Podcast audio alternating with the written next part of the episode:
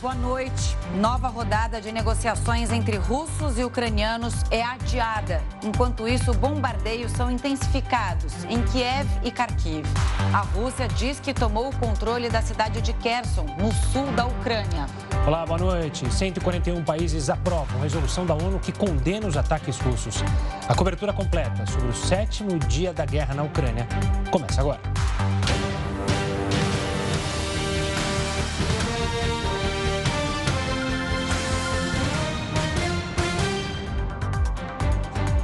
A ONU aprovou resolução que condena a invasão russa na Ucrânia. Vamos direto então com o correspondente Vandrei Pereira, que está em Washington.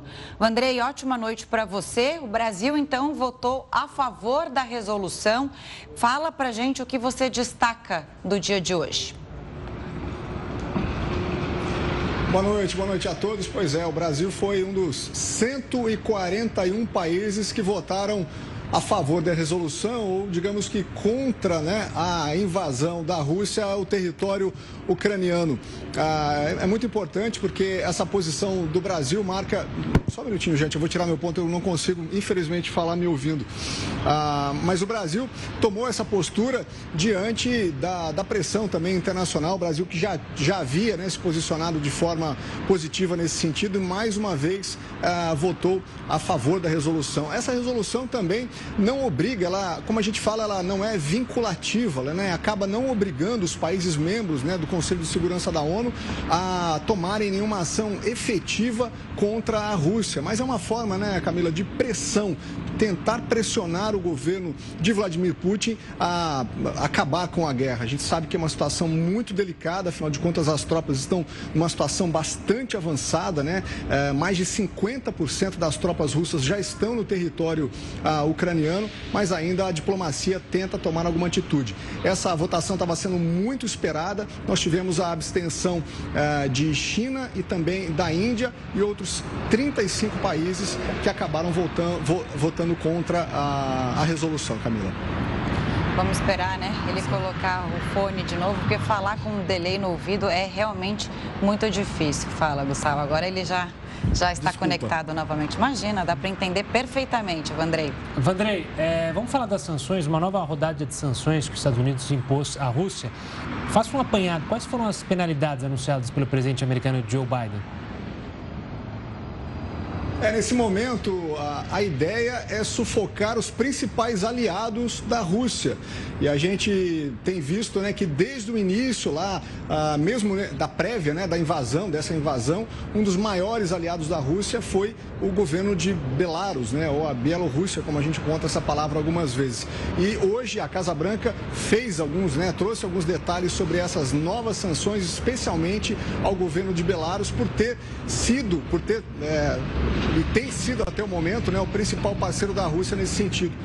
Lá na época, na prévia da invasão, a, o território de Belarus foi um território muito estratégico, uma espécie de a, grande armazenador né, de, do armamento russo e também serviu para receber né, boa parte das tropas da Rússia.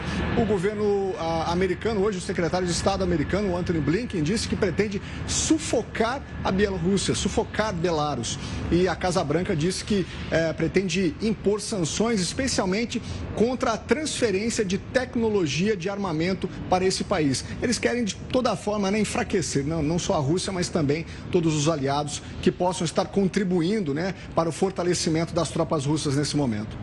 Tá certo, Vandrei. Obrigada pelas informações. Boa noite. Forte abraço, até a próxima, Andrei. Obrigado, boa noite para vocês. O enviado especial André Tal chegou hoje à Ucrânia. Foram mais de 300 quilômetros de estrada entre a Polônia e a cidade de Lviv. A viagem inversa de milhares de refugiados. Não é isso, André? Uma boa noite. Boa noite a todos que acompanham o JR News. A gente fala do quarto de hotel na cidade de Lviv, na Ucrânia. Estamos aqui no quarto do hotel justamente porque nesse momento está em vigor um toque de recolher. É madrugada aqui na Ucrânia e desde as 10 da noite até as 6 da manhã ninguém pode sair de casa nem dos hotéis quem estiver na rua é considerado pelo exército um sabotador do Estado ucraniano. Hoje a gente cruzou a fronteira da Polônia com a Ucrânia. Foi uma jornada longa, muito difícil, principalmente depois de 300 quilômetros de estrada na Polônia. A gente chega na, na fronteira e descobre que a gente não pode cruzar a pé, nós estávamos a pé, tivemos uma carona até lá, tivemos que pedir ajuda para motoristas que aceitassem nos colocar dentro do carro. E aí, quando chegamos do outro lado, a cena muito dramática, que são dezenas de milhares de pessoas tentando fugir da guerra, tentando atravessar a fronteira. São mulheres, idosos, pessoas em cadeira de roda e também muitas crianças tentando cruzar a fronteira para fugir da guerra. E a gente fez o caminho inverso, teve que caminhar também aí longas distâncias a pé, carregando mala, equipamento, mas enfim, estamos na Ucrânia para contar todos os fatos e nos próximos dias a gente vai mostrar tudo o que está acontecendo aqui no país invadido pelas tropas de Vladimir Putin. André Tal, de Lviv, na Ucrânia, para o JR News. Boa cobertura, André. E para entender mais, né, Gustavo, sobre a política externa do Brasil envolvendo a guerra na Ucrânia, o Jornal da Record News recebe Roberto Abnor, é diplomata brasileiro e ex-embaixador nos Estados Unidos. Roberto, boa noite, bem-vindo ao Jornal da Record News. Começar já perguntando o que o senhor está achando do papel brasileiro até aqui, nessa crise toda. Olha, o presidente Bolsonaro disse no início que o Brasil não está atrelado a ninguém. Essa frase é verdadeira no que diz respeito ao posicionamento oficial do Brasil pelo Itamaraty nos dois grandes foros internacionais em matéria de paz e segurança, o Conselho de Segurança e a Assembleia Geral das Nações Unidas. Mas o presidente Bolsonaro abraçou e continua a abraçar o Putin, o que é um gravíssimo erro e ele ter dito que a posição do Brasil é neutra constitui mais um, um, um erro numa ampla série de equívocos e distorções que ele uh, aplicou na política externa brasileira. Ele também mostrou indiferença quanto ao destino da Ucrânia, disse que a Rússia quer ou a independência ou mesmo a separação das províncias rebeldes, que nós não temos nada com isso, que nós não vamos tomar partido são declarações muito infelizes. Agora, eu queria apontar que, do lado da representação brasileira na ONU, eh, embora o Brasil tenha evitado a todo custo palavras fortes como condenação ou invasão, o Brasil efetivamente tem votado contra a Rússia. E uh, o nosso embaixador na ONU usou expressões muito enfáticas de críticas à Rússia, embora sem nominar a Rússia. Uh, ele disse que uh, a invasão em curso é uma violação sem precedentes do direito internacional. O Brasil está profundamente preocupado com ações das tropas russas, colocando em risco vidas da Ucrânia. O Brasil se preocupa com os riscos à paz e à segurança internacionais, que estamos no momento de definição para o futuro da ONU e de todo mundo, que a escalada em curso pode pôr toda a humanidade em risco e que a desatenção dos países ocidentais com as legítimas preocupações de segurança da ONU, aí está correto, mas ele seguiu para dizer isso não justifica que a Rússia cometa uma tão séria violação da Carta das ONU. E houve também uma condenação, a menção, a ameaça de armas nucleares.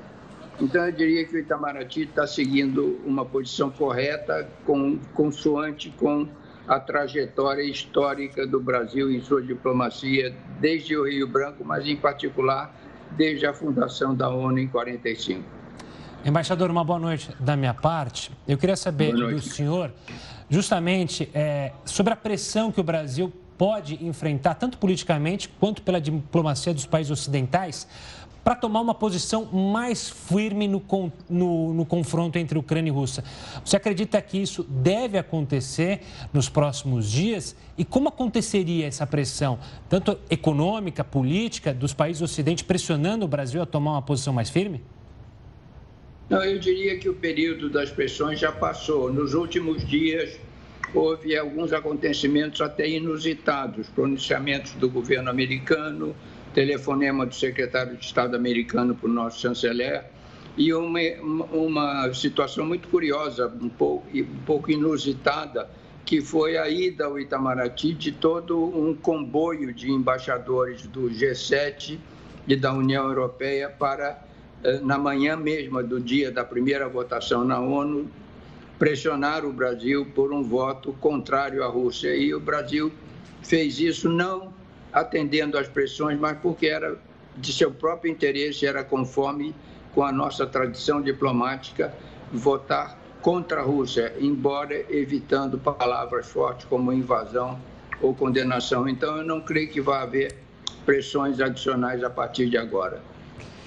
Embaixador, uma coisa é o posicionamento diplomático, como o senhor mesmo disse agora, e o outro é o posicionamento do governo. O senhor acha que o Itamaraty agiu de acordo com a urgência e emergência é, que deveria ter agido desde o início da ameaça de invasão e também é, da invasão já consumada? Porque tem brasileiros lá, os brasileiros é, estavam já numa situação complicada só pelo risco.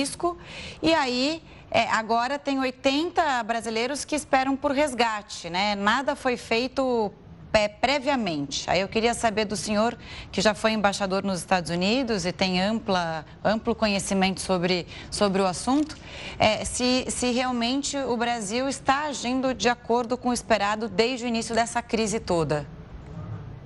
Veja bem, eu conheço bem os Estados Unidos, como você disse, eu acho que nunca se pode subestimar a eficiência dos serviços de intelligence americanos.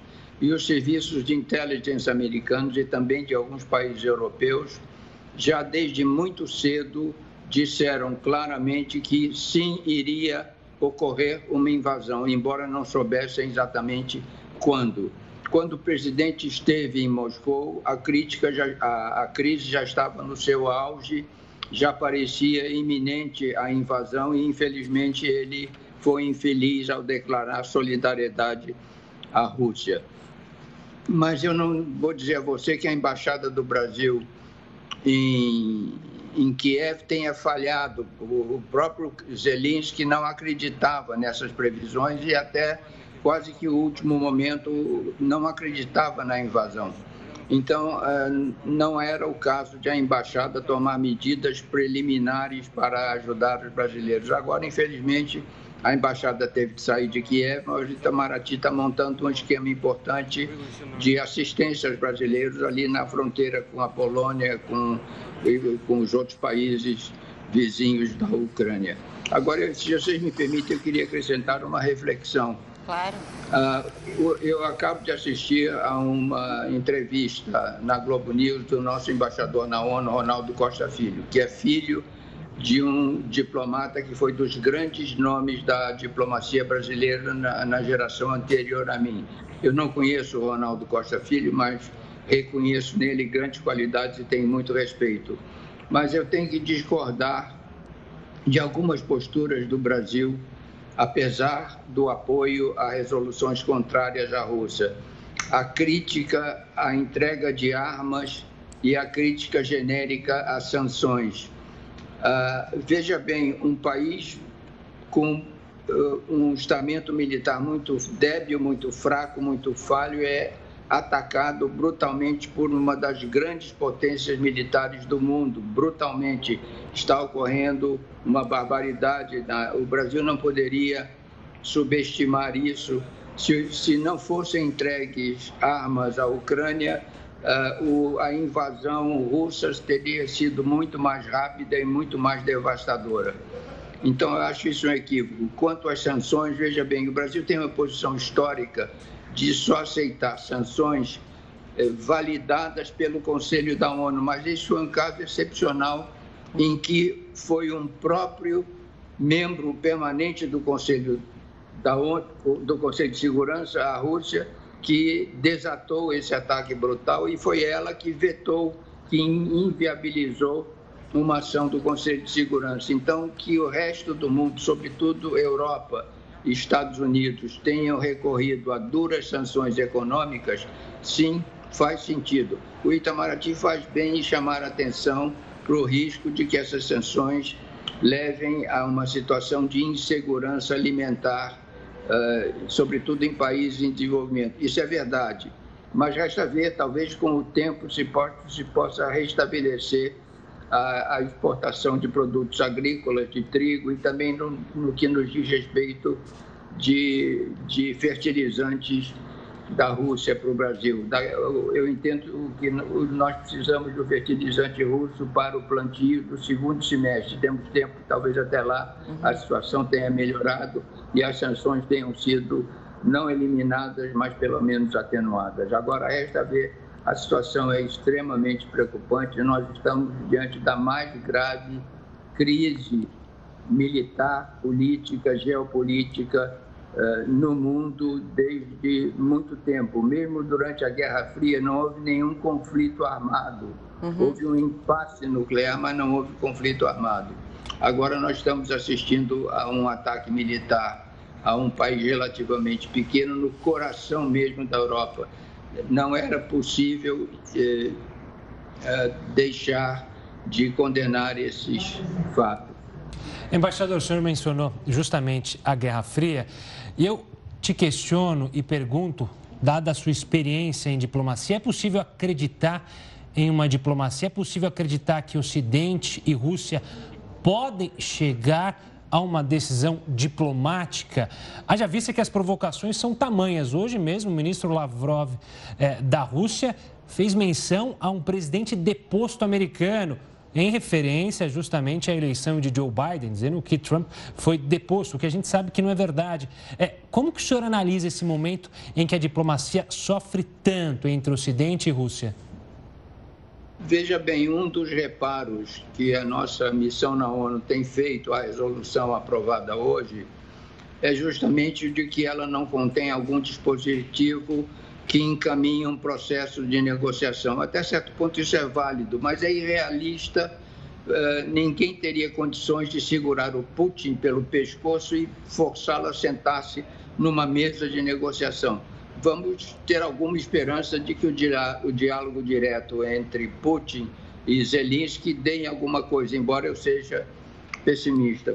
Então, uh, eu acho que é um pouco ilusório você achar que possa haver uma solução diplomática antes de a Rússia concluir a missão dada às suas tropas por Putin, que é, digamos, conquistar a, a, a Ucrânia e transformá-la num satélite, numa espécie de protetorado russo.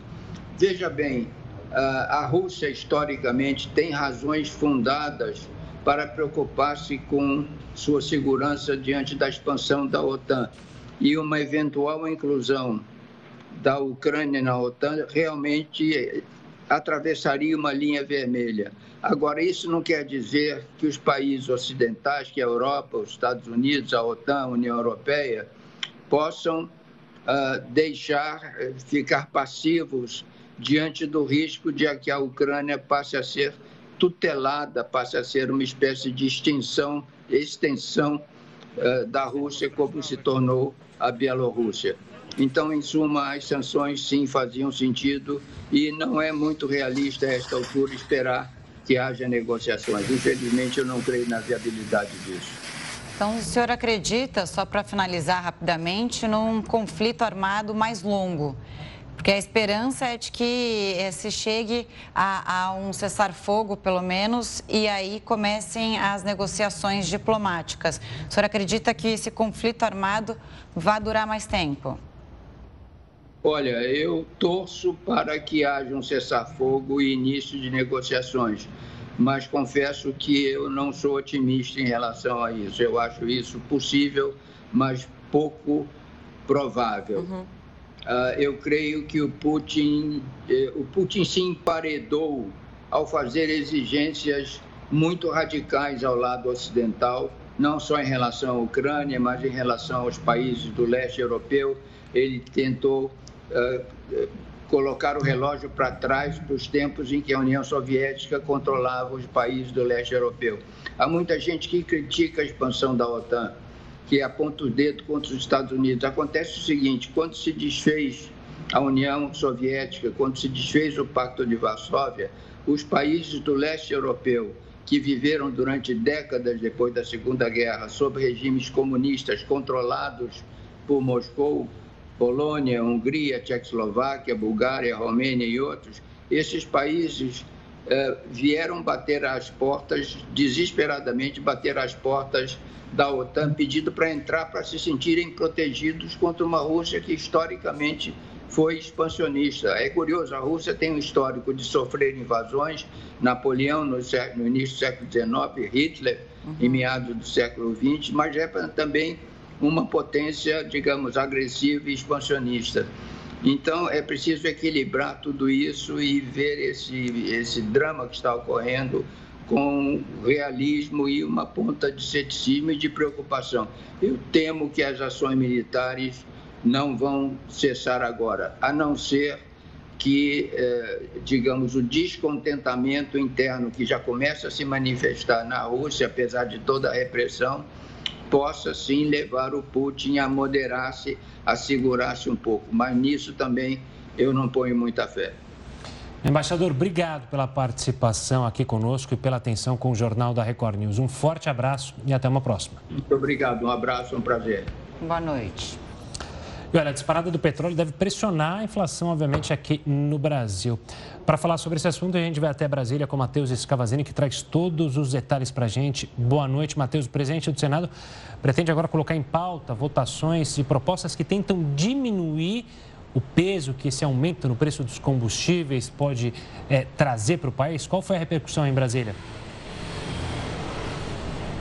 Exatamente. Boa noite, Camila, Gustavo. O presidente do Senado disse que, diante do aumento do valor do barril, são necessárias medidas que impeçam a subida de preço dos combustíveis. Dois projetos devem ser pautados na próxima semana. Um deles prevê a criação de um fundo para estabilizar os preços, utilizando recursos dos royalties de petróleo.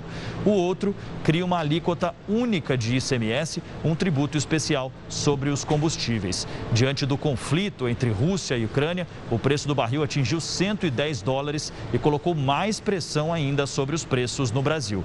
Camila, Gustavo. Mateus, um outro assunto importante é que já se fala na falta de fertilizantes. O próprio embaixador citou isso, né? Um item tão usado na nossa agricultura, tão importante, então, portanto, para a nossa economia. Belarus suspendeu hoje a venda do produto ao Brasil.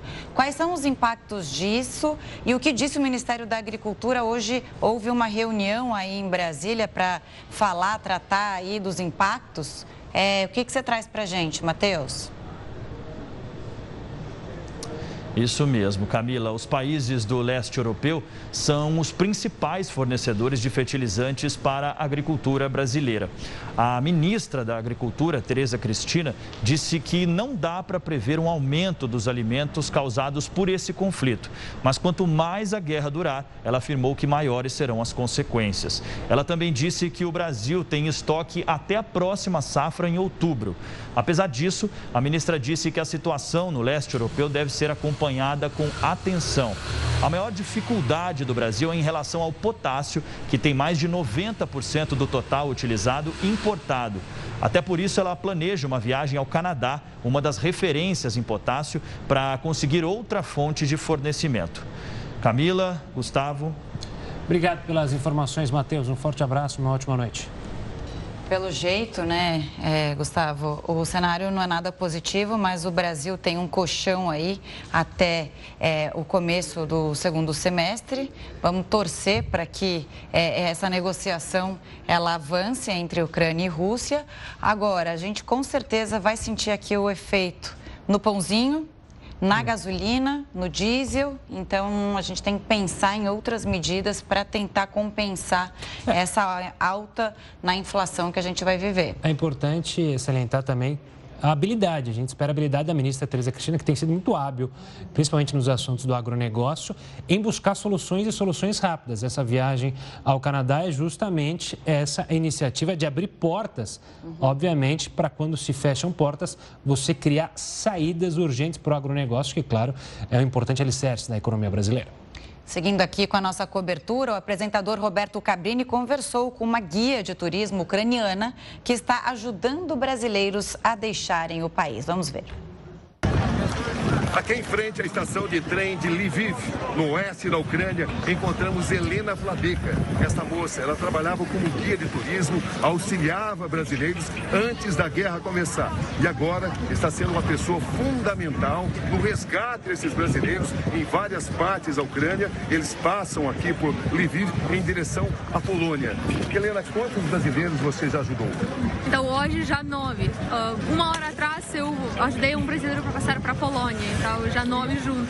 Ontem foi oito, com dois vizinhos pequenos e mais um adulto hoje. E você faz tudo isso como voluntário? Como voluntário, eu e meu marido, estamos juntos. E como é que você vê a situação dos brasileiros aqui na Ucrânia nesse momento?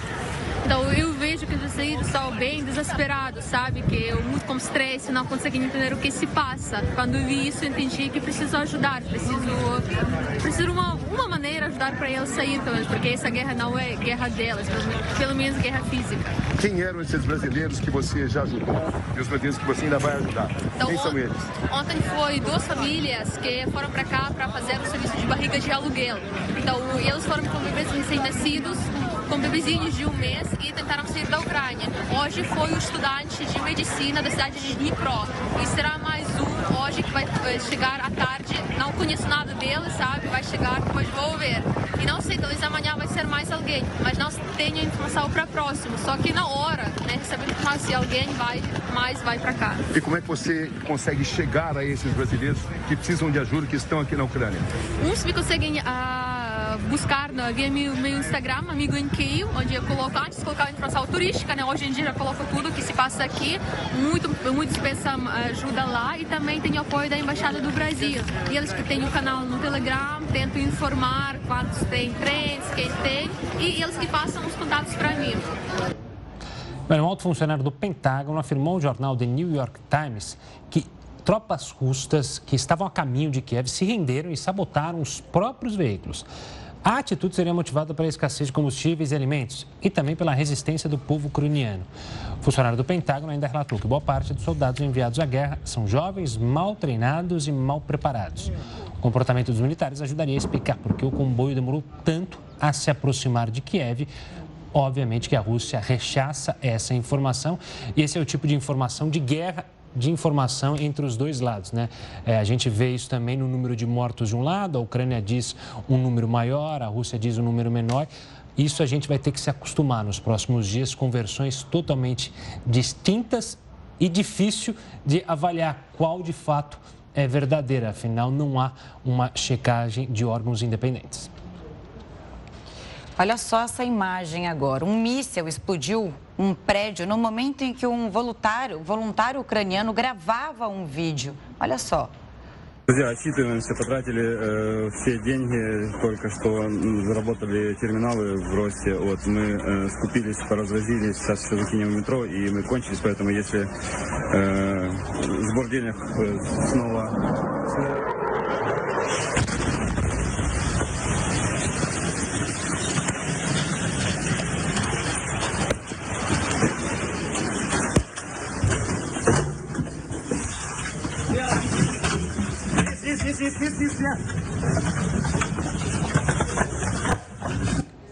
Olha só, imagina é, o desespero para fugir dali, né? Já mostrava a destruição. De repente, ele ouve um míssil explodindo na cabeça dele. Imagens impressionantes e, infelizmente, tristes da guerra que ainda persiste lá na Ucrânia. Olha, centenas de refugiados da Ucrânia chegam à Moldávia país que faz justamente fronteira mais ao sul da Ucrânia. A gente conversa agora com Flávio Bittemon, cônsul da Moldávia. Boa noite, Flávio. Obrigado pela participação aqui conosco. Eu quero começar justamente sobre a ajuda que o Itamaraty propõe abrir postos de ajuda aos brasileiros. Justamente um local desses postos é na Moldávia. O que, que o senhor já tem de informação e como é que vai funcionar? Como a Moldávia pode ajudar? Não só os brasileiros, mas em especial os brasileiros e outros ucranianos de, de outras nações que tentam deixar o país. Boa noite, pessoal, tudo bem? Olha, a Moldávia está fazendo todos os esforços possíveis para receber todo mundo. A fronteira está praticamente aberta, não precisa nem de passaporte, basta ter qualquer documento para entrar. Já entraram 110 mil pessoas, a maior parte são mulheres crianças e idosos, poucos homens, e estão sendo acolhidos. A Moldávia criou acampamentos e centros de recebimento, está dando comida, remédios, apoio psicológico, está ajudando muito. Hoje eu recebi uma informação que a embaixada da, do Brasil na Ucrânia, que ficava em Kiev, mudou. Metade da equipe foi para Lviv, que é a oeste da Ucrânia, e parte foi para Chisinau, na Moldávia, porque a embaixada do Brasil na Ucrânia cuida da Ucrânia e da Moldávia. Então, eles estão agora em Lviv e em Kishinev, em Chisinau, que é a capital da Moldávia, para dar todo o suporte para o pessoal. A gente está com enviados especiais, é, Flávio, exatamente em Lviv. Acabei de receber um vídeo aqui, daqui a pouco a gente vai expor no ar. O André Tal já se preparava para dormir ali no hotel e, de repente, as sirenes começaram a soar madrugada por lá. Ele fez uma extensa viagem da Polônia até Lviv, na Ucrânia, e a situação é essa. E ele disse que o toque de recolher tem que ser respeitado, porque senão a pessoa pode é, ser identificada pelo exército ucraniano e sofrer é, punições. De qualquer forma, eu queria saber do senhor é, qual é a recomendação para essas pessoas que procuram abrigo, seguro, e, e como elas devem é, se comportar diante de um risco tão grande assim? Eu acho que todo mundo está tentando ir lá para a Moldávia, o espaço aéreo da Moldávia está fechado também. Muitos estão ficando na Moldávia e outros vão depois para a Polônia ou para a România para poder pegar aviões, eventualmente, se forem brasileiros, para voltar para o Brasil. Então, não sei se vocês estão me copiando ou se está travada ali a imagem. Não, estamos ouvindo sim. Estamos ouvindo muito bem, com a imagem também está funcionando, Consul. Ah, tá bom. Então é só no meu computador que deu uma travada. Então, o... tem gente vindo de trem, tem gente vindo de ônibus, tem gente vindo de carro, estão cruzando a fronteira tranquilamente. Ah, o trem é um pouco mais longo porque da Ucrânia, ele está fazendo a entrada pelo norte da Moldávia e não por baixo, onde tem a Transnistria, que é aquela região da Moldávia que também quer ficar independente. Tem muitos russos, tem 1.500 soldados russos e 5 mil uh, de, da milícia uh, da Transnistria paramilitares. Então, os trens não são muito bem-vindos de passar nessa rota, então eles fazem um caminho mais pelo norte. Eu mesmo, quando estive lá alguns anos atrás e fui de Chisinau para Kiev, eu fiz uma viagem de 12 horas passando pelo norte da Moldávia para não ter que passar pela Transnistria. Qual é a característica da Moldávia, do país, né? E qual é a situação que os brasileiros, principalmente que vão chegar lá, mas de qualquer forma todos os refugiados vão encontrar na fronteira? Olha, a Moldávia é um país neutro, é um país que foi parte do Império Otomano durante 200 anos depois foi parte do Império Russo de 1812 até 1917, mas quando a Rússia ficou comunista em 1917, num acordo internacional, ela perdeu a, a Bessarabia, que era o que era seria hoje a Moldávia, para a România. Então a Moldávia foi unida à România de 1917 até a Segunda Guerra Mundial. É, a partir da Segunda Guerra Mundial, a Moldávia se tornou uma das 15 repúblicas socialistas soviéticas. Uhum. E quando acabou a União Soviética em 1991, ela virou um país independente, neutro. Ela tinha governos pró-Rússia até 4, 5 anos atrás. Aí, nos últimos 3, 4 anos, tanto a presidente da República, eh, quanto a primeira-ministra e quanto a maior parte do parlamento são pró-Europa e querem fazer com que a Moldávia se integre na comunidade europeia, como é o sonho da Ucrânia também. Quanto à OTAN ou NATO, não temos nenhum interesse de ter fazer parte da NATO nem da OTAN. O que a gente quer mesmo é fazer parte da comunidade europeia e queremos viver com diplomacia e paz com todos os vizinhos, inclusive com a Rússia, com a Ucrânia, com a Bielorrússia, com todos os países da Europa, nossa mensagem é de paz, sem agressão, sem agressividade. Conso, apesar dessa mensagem do governo da Moldávia, hoje o presidente de Belarus, Lukashenko, sugeriu que poderia ocorrer um ataque justamente na Moldávia, seria um próximo passo da Rússia. Isso preocupa o governo da Moldávia. Como você vê essa possibilidade? A gente falou, o senhor mencionou há pouco, essa região que é autônoma, apesar de pertencer à Moldávia, é uma região ali pró-Rússia. Há uma preocupação de um possível ataque à Moldávia? Preocupação sempre existe, a gente precisa ficar sempre atento, mesmo quando o Putin diz que não ia atacar a, Ucrânia, que era só exercícios militares, ele acabou atacando, então a palavra dele vale muito pouco hoje em dia. A gente precisa estar preparado para tudo, mas eu espero que ele não ataque. Eu acho que a prioridade deles hoje é a Ucrânia. A Ucrânia é um país muito rico, tem minerais, urânio, é, é, grande exportador de trigo e milho, é um país de dimensões grandes e de muito dinheiro, muitos recursos. A Moldávia é um país do tamanho de Alagoas, pequeno, é, temos 3 milhões e meio de habitantes, dos quais 1 milhão estão fora da Moldávia, trabalhando em trabalhos bastante duros na Europa, na, em Portugal, na Itália, na Alemanha, em outros países, e mandando recursos para os seus familiares. Então é um país, além disso, a gente tem um ótimo vinho, os vinhos da Moldávia são maravilhosos. Antigamente exportávamos muito para a União Soviética, com o boicote da Rússia, que boicotou muito o vinho da Moldávia, a gente começou a exportar para a Europa, Estados Unidos, e já fazem dois anos estamos com esse vinho maravilhoso aqui no Brasil também. Então os brasileiros podem provar e a Moldávia fica no mesmo latitude da Toscana, então ela tem a mesma delícia de terroir que a Toscana tem para fazer os seus vinhos. Mas nós somos um país basicamente agrícola, vinhos e dinheiro de moldavos trabalhando na Europa. Muitas mulheres moldavas e até homens trabalham como cuidadores de idosos na Alemanha, na Itália, mandando depois dinheirinho para casa para ajudar com a família.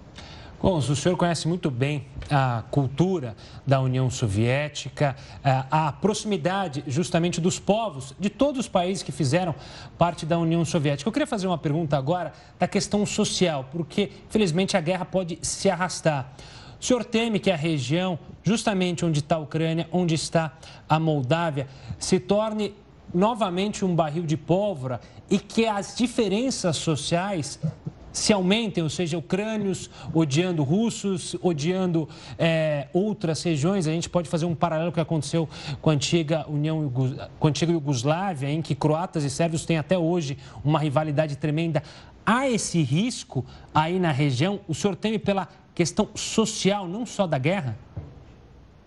Olha, na, na Iugoslávia, a Iugoslávia tinha um presidente mão de ferro durante os anos da, da do comunismo e ele fazia a Iugoslávia funcionar, sendo que a Iugoslávia, no fundo, eram seis ou sete nacionalidades diferentes: sérvios, croatas, macedônios, eh, montenegros, Kosovo, Bósnia, tal. E realmente foi um, um, um problema sério para administrar tudo isso. Quando acabou a Iugoslávia, cada um desses povos quis ficar independente.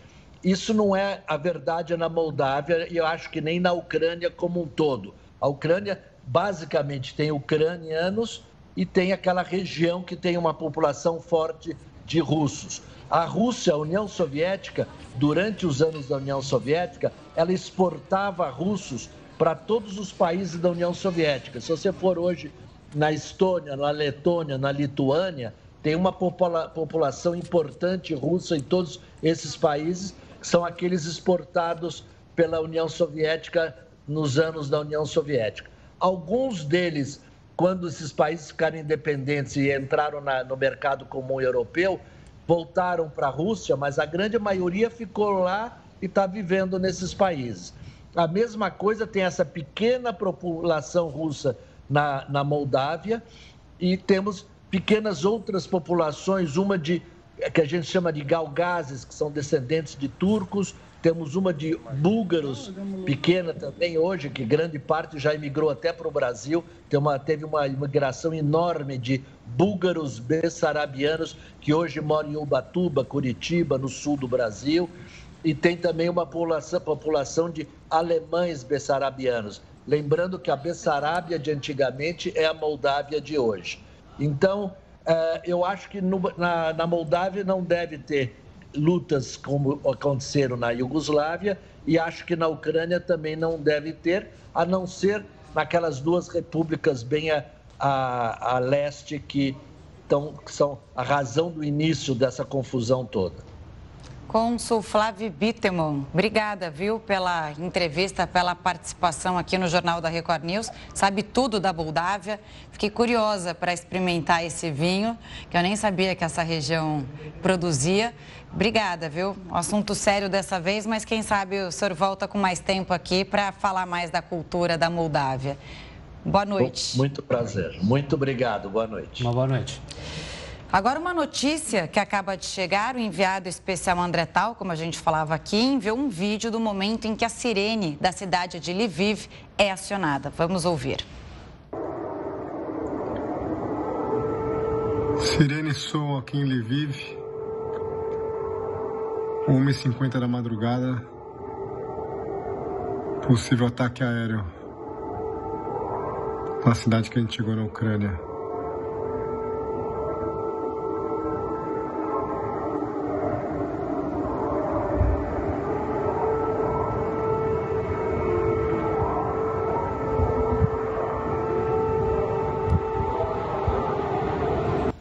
E infelizmente essa situação que tem ocorrido em diversas cidades da Ucrânia toda noite e madrugada, enquanto justamente os ataques aéreos acontecem de acordo com a tática russa. E tem uma característica, né, que Lviv é, um, é uma das cidades que ainda não foram bombardeadas pela Rússia. Então, é, infelizmente, um sinal aí, é, o, as sirenes soando nesta madrugada, 1h50, como disse o André Tal. Daqui a pouco a gente é, tenta falar com ele e traz mais atualizações sobre isso, né? Lembrando que é um, um lugar estratégico para é, esses refugiados que estão deixando a Ucrânia fica bem próximo ali da Polônia. Olha, bombardeios deixaram menos 21 mortos, a segunda maior cidade da Ucrânia. O Jornal da Record News volta com todos os detalhes de mais um dia de confronto na Ucrânia já já. O Ministério da Defesa da Rússia informou que quase 500 militares do país morreram desde o início da guerra na Ucrânia. Essa foi a primeira vez que o Kremlin apresentou um balanço de perdas durante o conflito. Já o governo ucraniano, e aí vem o que o Gustavo explicava aqui para gente antes, apontou um número bem maior de baixas russas. Segundo o presidente Volodymyr Zelensky, são 9 mil até agora. A defesa russa também divulgou um levantamento das tropas ucranianas atingidas: 2.870 soldados mortos e mais de 500 capturados. Essa informação não foi confirmada por Kiev.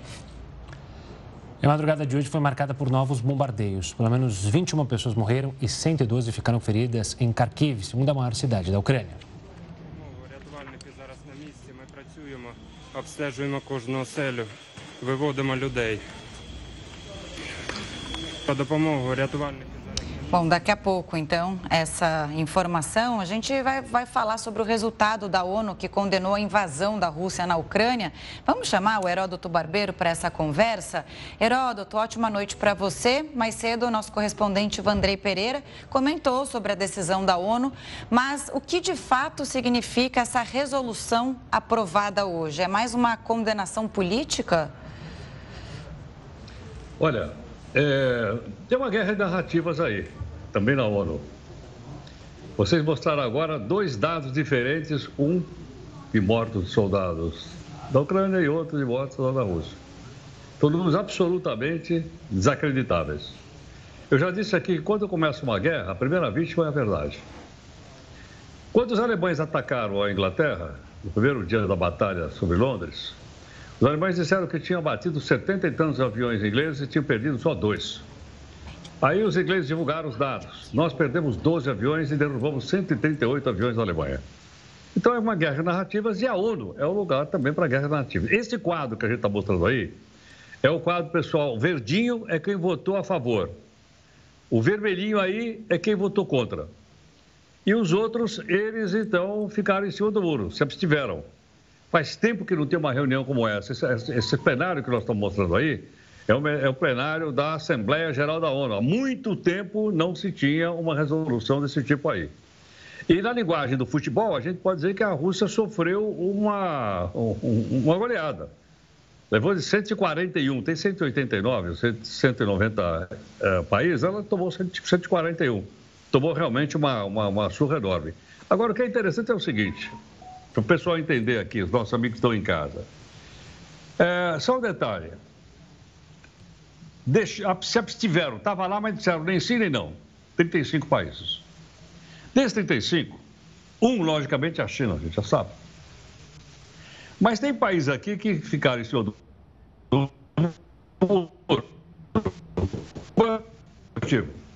Provavelmente por, por, por motivos ideológicos. São partidos de esquerda e, logicamente, geralmente votam contra os Estados Unidos. Como os americanos estavam pedindo para votar pra, a favor da. Aí está o quadrinho aí. Pediram para votar, eles então simplesmente desapareceram. Outro que chama a atenção é o seguinte: a África do Sul, nesse painel que a gente mostrou, também ficou em cima do muro, também se absteve. Por quê? Porque ela faz parte dos BRICS, daquele, daquele conjunto, Brasil, Rússia e tal e tal, e ela depende de investimentos da Rússia no seu território. Então, por esse motivo, ela ficou também em cima do muro.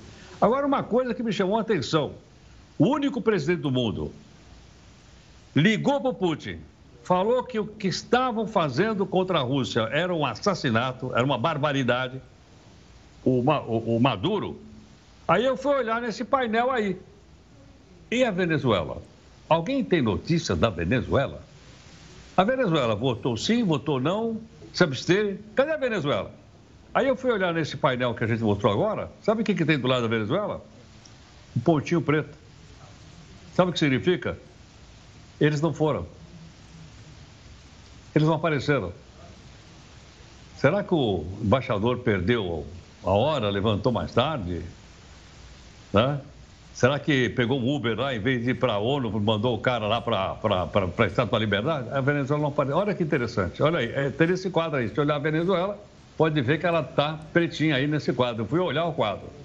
Agora, isso mostra mais uma vez o quê? Países não têm amigos, países têm interesse. Então, esse grupo todo que votou aí, votou exatamente porque, porque os seus interesses estão sendo jogados aí. Só que nessa altura, eu acho que o Putin e mais a turma toda que o apoia é, entenderam que isso foi uma grande derrota, não uma grande derrota direta, mas desgastando violentamente a imagem da Rússia no mundo como um todo. São 141 países, praticamente é um globo terrestre. Você citou os países que se abstiveram. Um também que chama atenção e que você conhece muito bem, né, Heroto? Foi a Índia, que tem laços de defesa militar muito forte, muito fortes com a Rússia. Mas, em contrapartida, assim como a China, tenta uma aproximação ali com a Ucrânia para tentar, quem sabe, uma mediação, mas é outro país importante dos BRICS que também ficou ali em cima do muro, né, Heroto? E também porque a, a, a Índia precisa de uma aproximação com a Rússia por causa da China.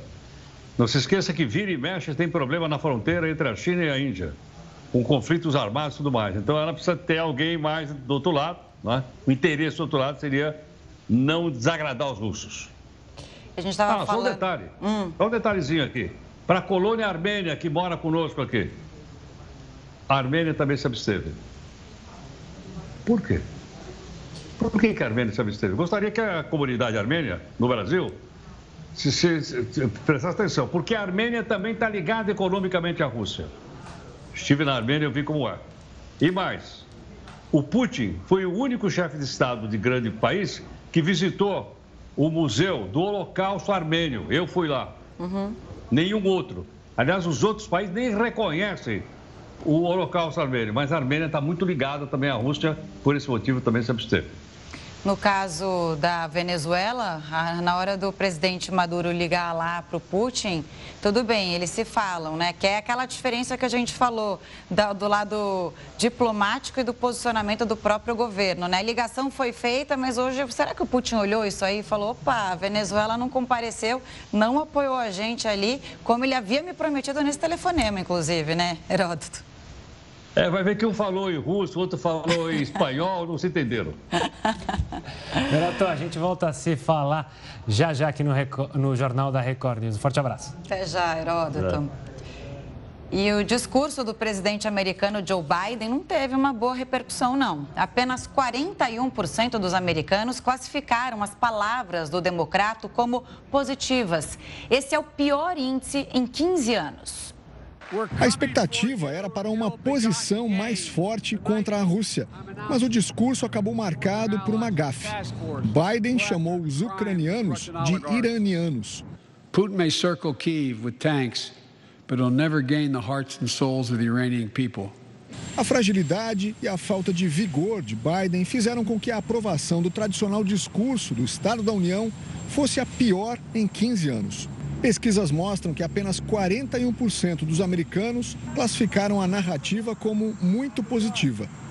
Além disso, desde que tomou posse, o índice de popularidade do democrata vem caindo. São muitas as críticas à maneira como ele conduziu a retirada das tropas do Afeganistão, deixando em risco soldados e dando liberdade total aos terroristas do Talibã. E também sobre a condução das negociações para a entrada da Ucrânia na OTAN, o que para muitos deu início ao conflito com a Rússia. O Partido Democrata nos Estados Unidos segue a linha ideológica de alguns partidos de esquerda no Brasil esse professor de relações internacionais explica que Biden não passa confiança. O Biden sempre foi muito incapaz uh, no cenário internacional de tentar negociar com as outras potências, como Rússia, como China, como Irã, e em geral tido como muito fraco. O professor afirma que historicamente republicanos como Donald Trump lidam melhor com essas situações. Durante a gestão Trump, as tensões entre Estados Unidos e Rússia foram muito baixas. Na percepção do Trump, eventualmente os Estados Unidos precisarão é, dialogar com a Rússia para lidar com uma China. Em 2018, o então presidente Trump, em reunião com membros da OTAN, alertou para o perigo de países europeus serem tão dependentes do gás e do petróleo produzidos pela Rússia. Germany is a captive of Russia because they supply. They got rid of their coal plants, they got rid of their nuclear. They're getting so much of the oil and gas from Russia. I think it's something that NATO has to look at. I think it's very inappropriate. Olha, a última madrugada, a gente vai mostrar a reportagem, foi marcada por novos bombardeios. Pelo menos 21 pessoas morreram e 112 ficaram feridas em Kharkiv, segunda maior cidade da Ucrânia. O sétimo dia de guerra começou com fortes ataques russos, principalmente em Kharkiv. A Câmara Municipal da cidade foi alvo de um bombardeio e ficou destruída. O inimigo está bombardeando a cidade sem selecionar alvos.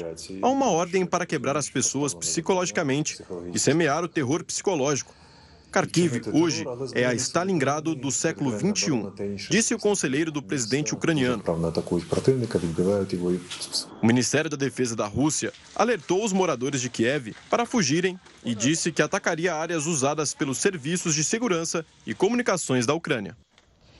O principal banco da Rússia anunciou hoje que vai sair do mercado europeu. No início da semana, o Sberbank já tinha alertado para o risco de uma quebra após saídas de depósitos significativas.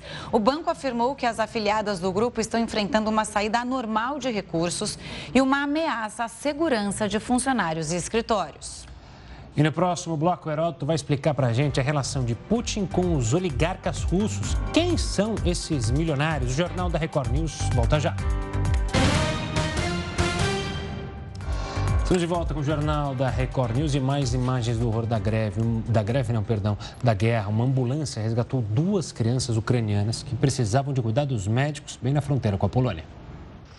Elas foram atendidas por uma equipe de emergência ao tentarem fugir com a família da Ucrânia. O grupo pretendia seguir para a República Tcheca. Um dos pacientes tem epilepsia e o outro paralisia cerebral. Segundo a mãe de um deles, foram 16 horas de trem de Kiev até a região. Até a fronteira com a Polônia foi difícil. Está muito lotado por causa do fluxo de pessoas na estação ferroviária da capital.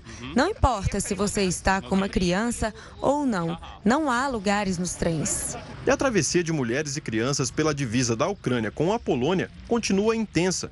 Nesta quarta-feira, a Rússia reforçou os ataques no leste do país e deslocou tropas para mais perto de Kiev.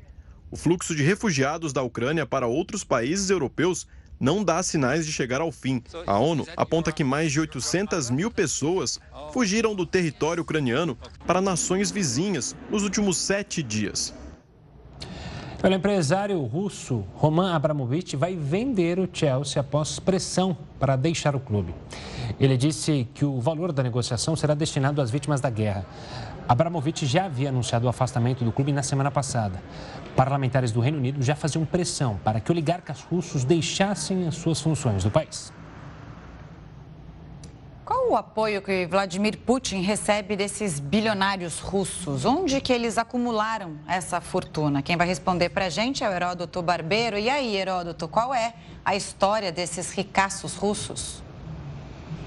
Camila, por que, que a gente está chamando esses caras de oligarca? Eu que te pergunto. Poxa, uma boa pergunta. Todo mundo fala, fala, fala, fala. Oligarquia. O que é oligarquia? Oligarquia é o governo de poucos. Então, se eles são oligarcas, significa que esses caras estão governando a Rússia. Na verdade, oligarca é um termo, vamos dizer, usado para os bilionários russos. Tem bilionário na China, tem bilionário na Rússia, tem bilionário, tem bilionário em todo lado. Só que os da Rússia são chamados de oligarcas, que é uma coisa curiosa. Uhum. E esses caras têm interesse? Tem. O governo russo está defendendo os interesses deles? Estão. Não esqueça o seguinte: a gente fala a Rússia exporta gás, exporta petróleo, não é o governo russo, não. Não é a estatal russa, ela não existe mais. São empresas privadas desses multibilionários. Ele está a serviço desses multibilionários. Você vai dizer, mas a pressão de multibilionário pode levar um país a, uma guerra? Mas pode. E eu tenho exemplo aí na história. Na própria história dos Estados Unidos, todo mundo já ouviu falar aí de um bilionário chamado William Hearst, que era dono de uma grande cadeia de jornais dos Estados Unidos. Foi ele que fez com que os Estados Unidos atacassem a Espanha para tomar Cuba. E aí começou essa amizade de Cuba com os Estados Unidos que até, até hoje. Então, é esse grupo aí chamado de de bilionários. Eles estão atrás, então, desses interesses todos. E o Putin representa essa turma.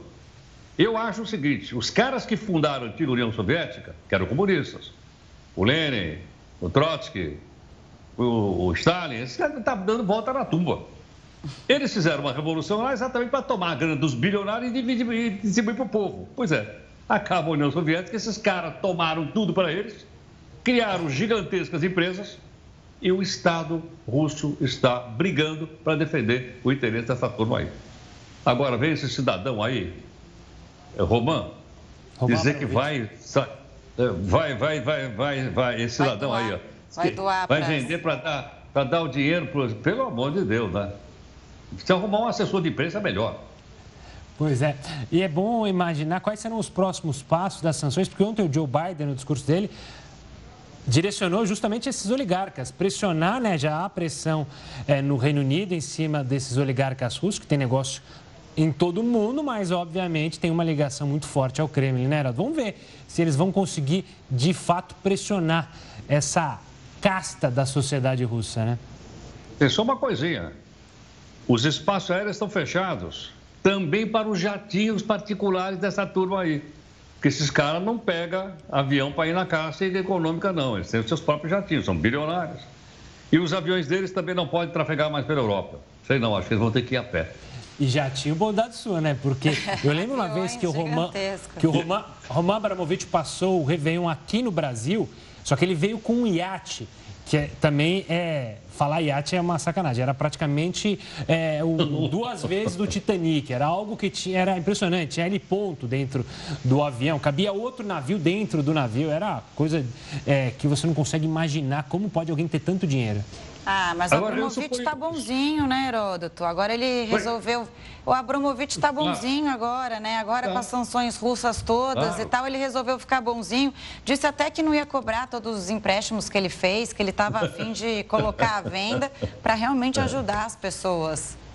Agora, Camila, sabe, sabe por que, que eu acho que ele veio para o Brasil? Ah. Sabe a nacionalidade dele ou não? Não. Português. Hum. Ele tem várias nacionalidades. O Bandeira, ele é de nacionalidade portuguesa. Provavelmente deve falar, por exemplo, português aqui, brasileiro, veio para o carnaval, sei lá. Pois é. A gente descobre cada coisa nesse mundo, hein? Pois é. Cada coisa. Quem diria, né? Heroto, bom, vamos ver como é que vai ser a vida dos milionários russos e, e o andar da carruagem aí desses oligarcas. A gente volta a se encontrar amanhã aqui no Jornal da Record News com o oligarca do Jornal da Record News, Heroto Barbeiro. Daqui a pouco, amanhã quer dizer. Andar dos jatinhos, né? Não das carruagens. Quem Beijo. comanda aqui tudo? Até amanhã. Tchau, gente. Obrigado. Tchau, tchau, galera. O exército ucraniano pediu que as mães dos soldados russos capturados vão até lá para buscá-los. Pois é, o país afirma ter prendido dezenas de soldados e diz que as mães que quiserem ir resgatar os filhos serão recebidas na capital Kiev. O ministro da Defesa da Ucrânia colocou à disposição linhas telefônicas e outros canais para que familiares recebam informações sobre os militares. É bom lembrar que mães russas denunciaram que os filhos eh, não tinham preparo para ir para a guerra, um preparo suficiente. Essas foram algumas acusações de mães russas. É, não foram treinados para isso e são jovens demais. As mães querem os filhos é, com vida e a salvos dentro de casa. Bom, e uma ONG denunciou o uso de bombas de fragmentação durante a guerra. Vamos entender agora o que são essas armas e por que a utilização delas foi condenada pelas Nações Unidas, isso há quase 15 anos. Essa semana, a Anistia Internacional pediu a abertura de uma investigação por crime de guerra em razão do emprego de bombas de fragmentação durante a invasão russa na Ucrânia. O porta-voz de Moscou considerou as afirmações falsas. Já o governo ucraniano não se pronunciou sobre a denúncia. A ONG aponta que esses dispositivos foram utilizados próximos a uma escola no nordeste da Ucrânia, no dia 25 de fevereiro. A explosão levou à morte de três civis, entre elas uma criança. A queixa se baseia em vídeos gravados por drones.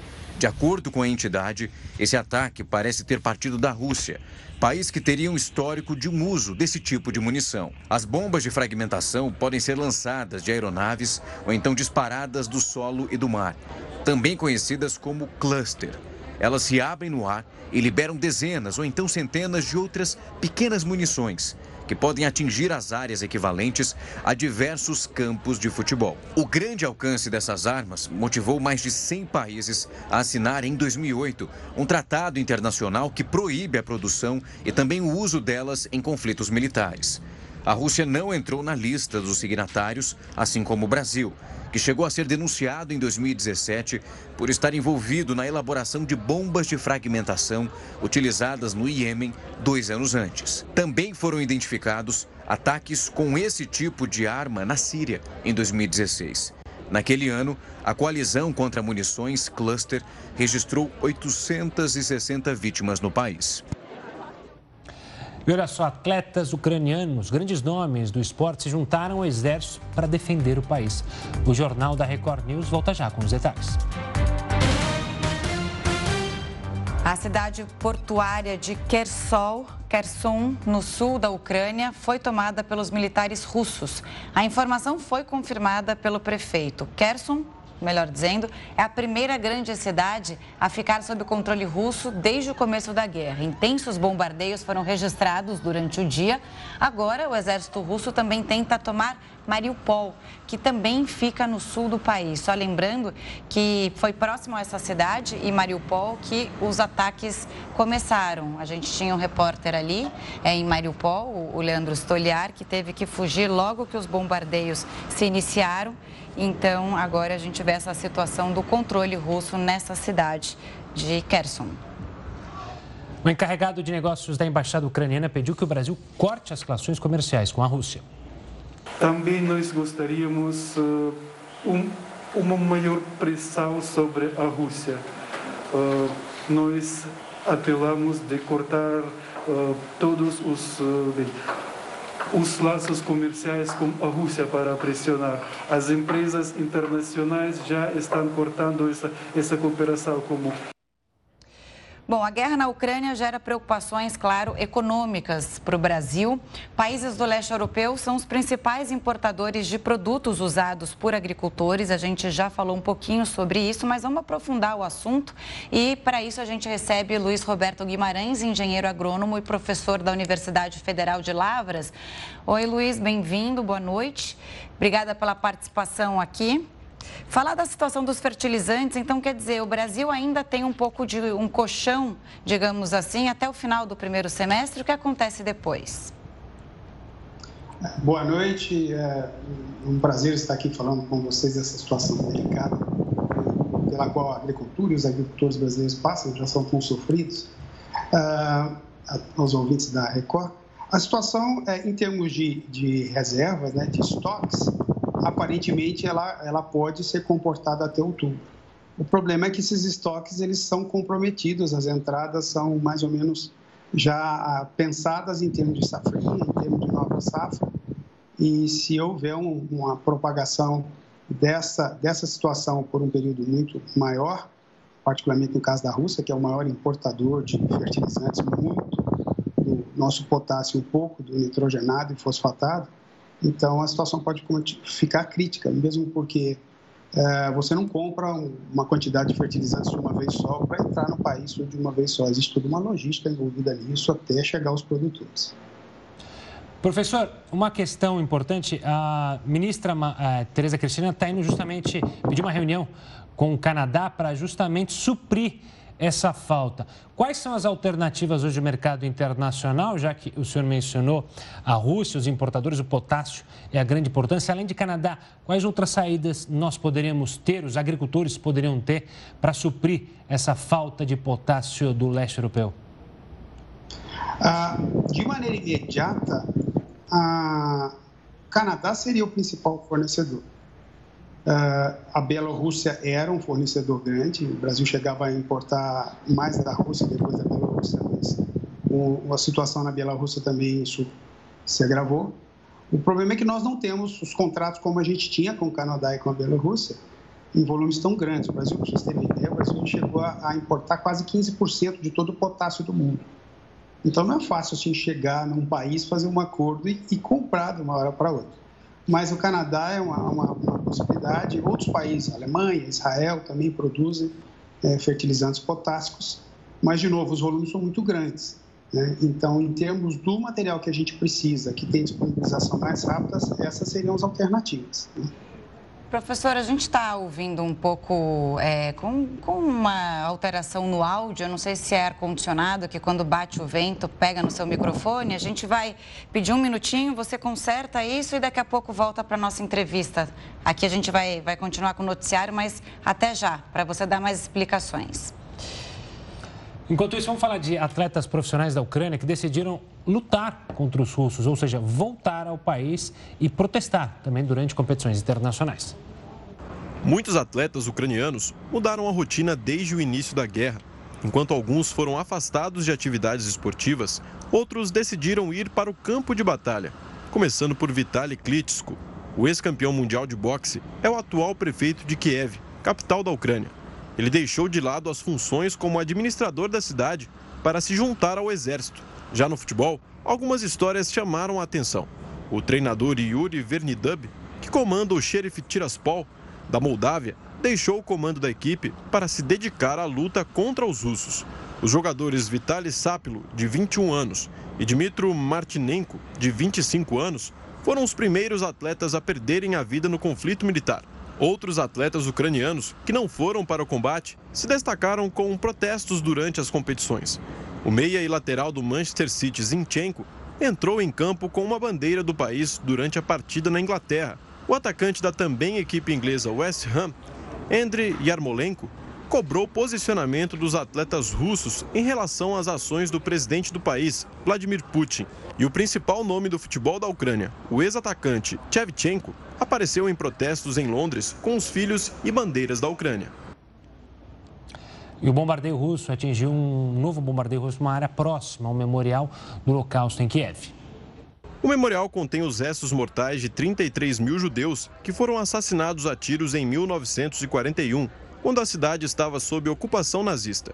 De acordo com policiais, cinco pessoas morreram. Quatro delas eram da mesma família. E a quinta vítima é um jornalista de um canal estatal. O presidente ucraniano Volodymyr Zelensky condenou o bombardeio e acusou a Rússia de tentar apagar a história do país.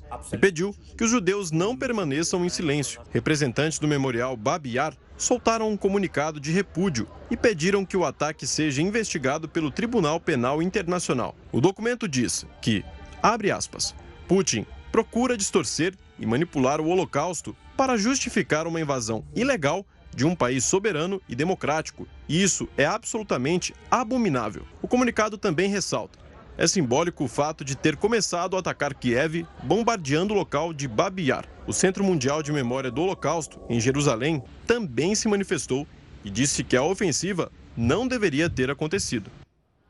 Olha só que dramático. Mulheres estão usando o porão de uma maternidade na Ucrânia para conseguirem dar à luz. O porão, que abriga mães, bebês e pais, se transformou num local antibombas e um berçário. O bunker tem sido a única alternativa para essas famílias que fogem dos ataques russos. Vamos voltar a falar com o professor Luiz Roberto Guimarães, engenheiro, agrônomo e professor da Universidade Federal de Lavras. Professor, agora com o contato restabelecido, áudio é, arrumado, a preocupação, a, além do potássio para a agricultura, quais seriam os outros potenciais perigos para a agricultura nessa guerra que envolve aí países do leste europeu? Ah, os fertilizantes são os principais, né? A gente costuma dizer que o nosso tendão de Aquiles hoje são os fertilizantes. A gente, de cada quatro, cinco sacos de adubo, né, a gente costuma dizer quatro são comprados fora, ou seja, 80%. Então, a, a Rússia é um grande, é o maior provedor de potássio, provê grande parte de fósforo é, e provê também parte do nitrogênio. A Rússia é um grande provedor de gás natural, que é uma matéria-prima para fazer fertilizantes nitrogenados por outros países. Então, havendo falta desse gás natural, limitações a acesso desse gás natural, então esse gás natural vai fazer falta para fazer fertilizantes nitrogenados. E também ele acaba entrando é, como uma matéria-prima indireta para fazer alguns fertilizantes fosfatados. Então, em suma, ah, essa, essa complicação maior para os nossos agricultores, né, para essa atividade que tem prestado serviços tão relevantes para o Brasil, é basicamente ligada a essa questão de fertilizantes. E aí envolve a Rússia e o parceiro que está ali do lado, a Bielorrússia, que são dois grandes exportadores né, de fertilizantes potássicos para o Brasil. Luiz, eu queria falar um pouco também sobre o trigo, que o Brasil também depende né, de é, importações em relação a isso. Por que, que a gente é tão fraco nessa, na produção de trigo e a gente não se torna autossuficiente em relação à produção do trigo? Né? O nosso pãozinho ali, macarrão. Agora a gente fica preocupado com essas notícias de que tanto a Ucrânia quanto a Rússia é, exportam o trigo para o Brasil e para o mundo. É me falhou um pouco o áudio, vocês me ouvem? A gente ouve sim, a gente está ouvindo. Está me ouvindo bem? Estou ouvindo. Você disse a questão trigo. do trigo. Isso. Porque a gente não é autossuficiente em relação a isso, porque a gente é tão dependente da Rússia, da Ucrânia, é, para comprar o trigo que a gente consome aqui. Na verdade, o, o trigo, é, a maior dependência nossa é da Argentina. A gente compra grande parte do trigo da Argentina. Uhum. A gente não compra tanto da Rússia, da Ucrânia. Ah, a sua pergunta é muito interessante, porque nós não plantamos trigo. Né? Exatamente. É, eu entendo que é um desafio, é um desafio que nós, agricultores brasileiros, precisamos vencer. Ah, às vezes a gente vai plantar, fica mais caro, os nossos fornecedores conseguem produzir com uma produtividade maior, a Argentina tem uma facilidade de produzir com produtividade maior, França, né? mas basicamente a Argentina, que está aqui do lado. Então, o custo de produção sendo muito mais barato lá, isso desestimula a produção interna. Mas eu tenho visto uma mudança de mentalidade. Né? A gente não via falar de trigo ah, sendo produzido, por exemplo, no Cerrado. E mais recentemente, ah, eu já tive a grata satisfação de ver, inclusive aqui próximo da região onde a gente mora, o trigo sendo produzido, às vezes até como terceira safra. Então, se, quem sabe isso não é um estímulo para que a gente possa pensar estrategicamente em situações como essa. O mesmo caso vale para fertilizantes. A gente ficou dependendo muito tempo de importação de fertilizantes por falta de projetos. A gente tem possibilidade de produzir, de diminuir essa dependência. Então, isso são estratégias que têm que ser pensadas a longo prazo e que requerem financiamentos a longo prazo, para que numa situação dessa a gente não fique numa situação tão vulnerável. Né? Tanto a população que consome, quanto os agricultores que vão produzir, que se tiverem que produzir mais caro, o sofrimento final vai ser para a população. Apesar da gente não comprar o trigo da Ucrânia e da Rússia, eles são os maiores, um dos maiores, os dois países que produzem mais trigo no mundo. Isso já afeta o preço. A tendência, na sua visão, é que o trigo volte a aumentar. Hoje ele chegou à maior alta nos últimos 13 anos, subiu quase 9%. A tendência é essa de mais aumento no trigo que é comercializado no mundo? Ah, eu não sou especialista, especialista nessa parte de estratégia de mercado, mas existe uma lei que ninguém revoga, a lei da oferta e demanda. Né? Então, é, não havendo fornecedor, vai haver aumento de preço. Essa curva ela é clássica. E, particularmente, é, as pessoas, alguns agricultores às vezes veem oportunidade de ganhar um pouco mais em alguns países. Então, certamente, a Argentina, existem contratos prefixados que não podem ser quebrados. Isso é verdade. Mas e o que tiver que ter negociado mais à frente, né? Então, lei de oferta e demanda ninguém revoga. Se a situação se prorrogar, havendo falta no fornecimento mundial, vai ser vendido para quem pagar mais caro. E o resultado é um pãozinho no café da manhã mais caro. Pois é, isso que preocupa. Agora, se a gente tivesse que pintar um cenário ali para os próximos três meses, né, para a gente chegar ali até julho, o que, que você acha que acontece é, com essa dependência do Brasil e com os efeitos da, da guerra aqui na Ucrânia, ou aqui no Brasil, da, da guerra na Ucrânia aqui no Brasil? Falando particularmente para fertilizantes, uh, se isso se prorrogar, o que acontece é que nós vamos ter um, um, corte de fornecimento que precisa ser renegociado com outros parceiros. Então, de novo, o Brasil é um grande demandante. Conforme eu já disse, nós já chegamos a importar 15% do potássio do mundo. Então, não dá para chegar, ligar para uma pessoa, ligar para o Canadá e falar: oh, me manda tantos navios. Existem contratos pré-estabelecidos e eles não são feitos assim em três meses, certo? Então, vai haver um consumo de estoque. Vai haver um consumo de estoque. Esse, esse estoque vai ser comprometido para uma safrinha, a plantio de segunda safra, terceira safra e para outra safra futura. Eu não sei a situação que estão os estoques de fertilizantes, uhum. é, não, não creio que sejam pequenas, mas é sempre um, um risco, é sempre um risco. Então, é, e de novo, é, quando se compra, ah, vamos comprar agora, conseguimos fazer os contratos. Isso não chega de uma vez. Isso não chega no porto, é desembarcado, não entra num, num trem, num vagão, num caminhão e é levado para a de plantio. Então, realmente é uma, uma inquietação pela qual os, os agricultores e, por consequência, os consumidores dos produtos que são plantados pelos agricultores. E um detalhe: o Brasil não fornece só a produto agrícola para o Brasil, nós alimentamos quase um bilhão de pessoas fora do Brasil.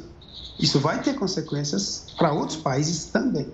E é claro que a arte da agricultura depende de várias variáveis, né? É uma programação do agricultor que está baseada, obviamente, no fertilizante, no tempo, se vai chover mais, se não vai chover. Então, uma coisa que sai dos trilhos já pode afetar uma safra inteira. Professor, obrigado pela participação aqui conosco, explicando essa situação que a agricultura do Brasil passa por causa da guerra na Ucrânia. Um forte abraço e até uma próxima. Eu agradeço a vocês pela oportunidade e tenham todos uma, uma boa noite. Boa Muito noite. Obrigado. Volodymyr Zelensky fez uma série de comédia interpretando justamente o papel de presidente da Ucrânia. Por causa da guerra, o programa ganhou popularidade na Europa e também na Ásia. Zelensky interpretou Vasily Petrovich na série Servo do Povo. Professor de história no ensino médio, que se tornou o presidente da Ucrânia depois que um aluno publicou um vídeo nas redes sociais denunciando a corrupção do país. O vídeo se tornou viral e a população começou a arrecadar dinheiro para a campanha eleitoral. Com a nova vida, ele evitava as vantagens de ser presidente e tentava manter uma vida normal, como morar em um apartamento com os pais, pedir dinheiro emprestado aos amigos e ir de bicicleta para o trabalho. A série interpretada por Zelensky fez tanto sucesso na Ucrânia que durou três temporadas e gerou um filme até chegou a ganhar prêmios. Eu acho incrível a habilidade dele em passar mensagens convincentes para as pessoas. Isso o ajudou muito a se tornar um político, disse o sócio da produtora. A série atingiu um pico de procura depois da guerra. Diversos países da Europa, como Reino Unido, França, Finlândia e também países do Oriente Médio, compraram o direito para transmiti-la. Ele pode estar morto amanhã e é um herói. Estou cheio de admiração por ele, com o que está fazendo agora. Eu não acho que todo homem faria o mesmo, mas ele está lá. Está sentado no bunker, esperando pelos russos. Eu desejo que o povo ucraniano e ele tenham toda a sorte no futuro, porque esse é um momento crucial. Os ucranianos estão saindo mais patriotas né, dessa guerra e dessa crise toda. O Jornal da Record News fica por aqui. Muito obrigada pela sua companhia nessa cobertura especial. Você continua agora com o News das 10 com a Risa Castro. Uma ótima noite e até amanhã.